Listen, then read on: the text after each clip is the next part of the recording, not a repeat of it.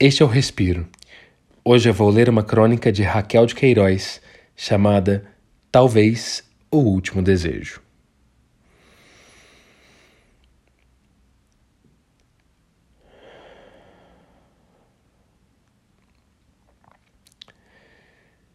Pergunta-me com muita seriedade uma moça jornalista qual é o meu maior desejo para o ano de 1950. E a resposta natural é dizer-lhe que desejo muita paz, prosperidade pública e particular para todos, saúde e dinheiro aqui em casa. Que mais há para dizer? Mas a verdade, a verdade verdadeira, que eu falar não posso, aquilo que representa o real desejo do meu coração, seria abrir os braços para o mundo, olhar para ele bem de frente e lhe dizer na cara: Te dana. Sim, te dana, mundo velho. Ao planeta, com todos os seus homens e bichos. Ao continente, ao país, ao estado, à cidade, à população, aos parentes, amigos e conhecidos, danem-se. Danem-se que eu não ligo. Vou para longe, me esquecer de tudo. Eu vou a Passárgada ou a qualquer outro lugar. Eu vou me embora, mudo de nome e paradeiro. Quero ver quem é que me acha. Isso que eu queria. Chegar junto do homem que eu amo e dizer para ele: Te dana, meu bem. Doravante pode fazer o que entender. Pode ir, pode voltar, pode pagar dançarinas, pode fazer serenatas, rolar de borco pelas calçadas, pode jogar futebol, entrar na linha de quimbanda, pode amar e desamar, pode tudo que eu não ligo. Chegar junto ao respeitável público e comunicar-lhe: Danai-vos, respeitável público. Acabou-se a adulação. Não me importo mais com as vossas reações, do que gostais do que não gostais. Nutro a maior indiferença pelos vossos apupos e os vossos aplausos, e sou incapaz de estirar um dedo para acariciar os vossos sentimentos. E de baixar noutro centro respeitável público, e não amoleis o escriba que de vós se libertou. Chegar junto da pátria e dizer o mesmo o doce, o suavíssimo, o libérrimo te dana. Que me importa contigo, pátria? Que cresças ou aumentes, que sofras de inundação ou de seca, que vendas café ou compres ervilhas de lata, que simules eleições ou engulas golpes. Elege quem tu quiseres, o voto é teu, o lombo é teu. Queres de novo a espora e o chicote do peão gordo que se fez teu ginete? Ou queres o manhoso mineiro ou o paulista de olho fundo? Escolhe à vontade. Que me importa o comandante? Seu navio não é meu. A casa é tua. Serve-te, pátria, que pátria não tenho mais. Dizer-te dana ao dinheiro, ao bom nome, ao respeito, à amizade e ao amor Desprezar parentela, irmãos, tios, primos e cunhados, desprezar o sangue e os laços afins, me sentir como filho de oco de pau, sem compromissos nem afetos. Me deitar numa rede branca, armada debaixo da jaqueira, ficar balançando devagar, parar, espantar o calor. Roer castanha de caju confeitada sem receio de engordar e ouvir na vitrolinha portátil todos os discos de Noel Rosa com Araci e Marília Batista. Depois abrir sobre o rosto o último romance policial de Agatha Christie e dormir docemente ao mormaço. Mas não faço. Queria tanto, mas não faço.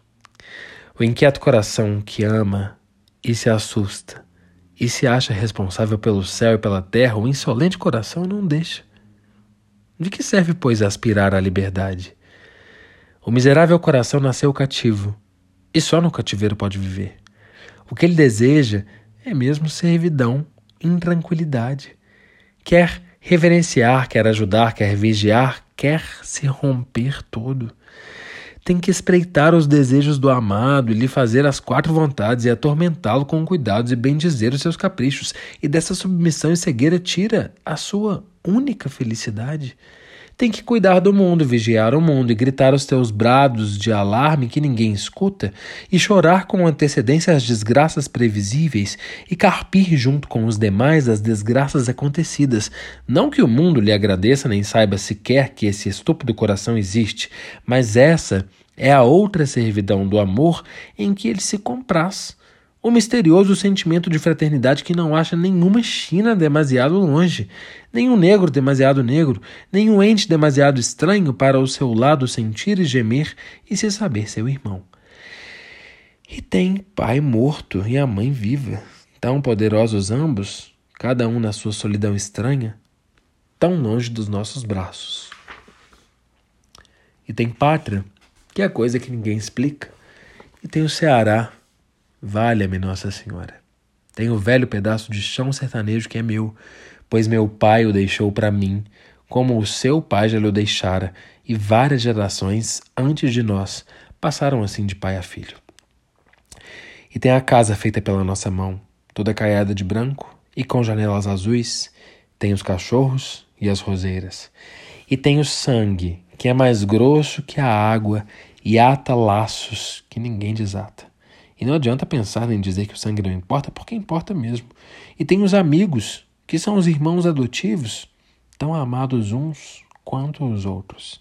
E tem um respeitável público que há 20 anos nos atura e lê, e em geral entende e aceita, e escreve, e pede providências e colabora no que pode. E tem que se ganhar o dinheiro, e tem que se pagar imposto para possuir a terra, e, e a casa, e os bichos, e as plantas, e tem que se cumprir os horários e aceitar o trabalho e cuidar da comida e da cama. E há que se ter medo dos soldados e respeito pela autoridade e paciência em dia de eleição. Há que ter coragem para continuar vivendo. Tem que se pensar no dia de amanhã, embora uma coisa obscura nos diga teimosamente lá dentro que o dia de amanhã, se a gente o deixasse em paz, se cuidaria sozinho, tal como o de ontem se cuidou.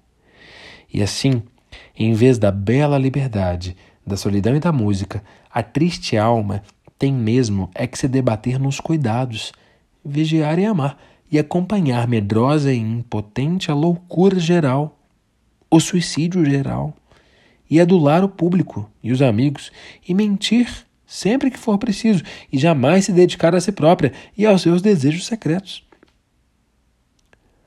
Prisão de sete portas, cada uma com sete fechaduras, trancadas com sete chaves por que lutar contra as suas grades? O único desabafo é descobrir o mísero coração dentro do peito, sacudi-lo um pouco e botar na boca toda a amargura do cativeiro sem remédio antes de o apostrofar. Te dana, coração. Te dana.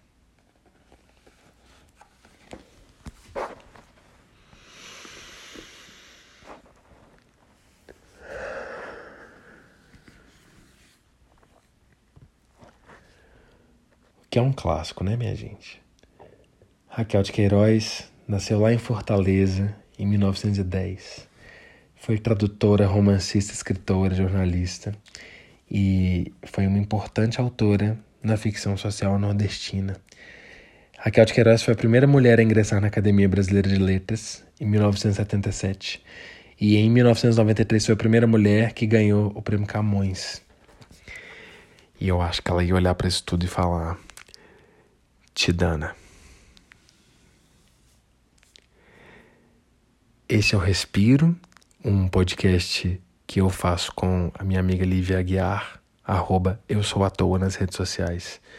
Eu sou o Fred Botrel, arroba Fred Botrel com dois T's. A gente começou a conduzir esse processo, esse projeto do podcast, do Respiro, é, logo que começamos a entrar em isolamento, em quarentena. E esse projeto ele tem nos dado bons motivos para respirar todos os dias. A gente chamou isso aqui de literatura contra a falta de ar. Então é isso. Bom dia, boa tarde, boa noite e até o próximo respiro.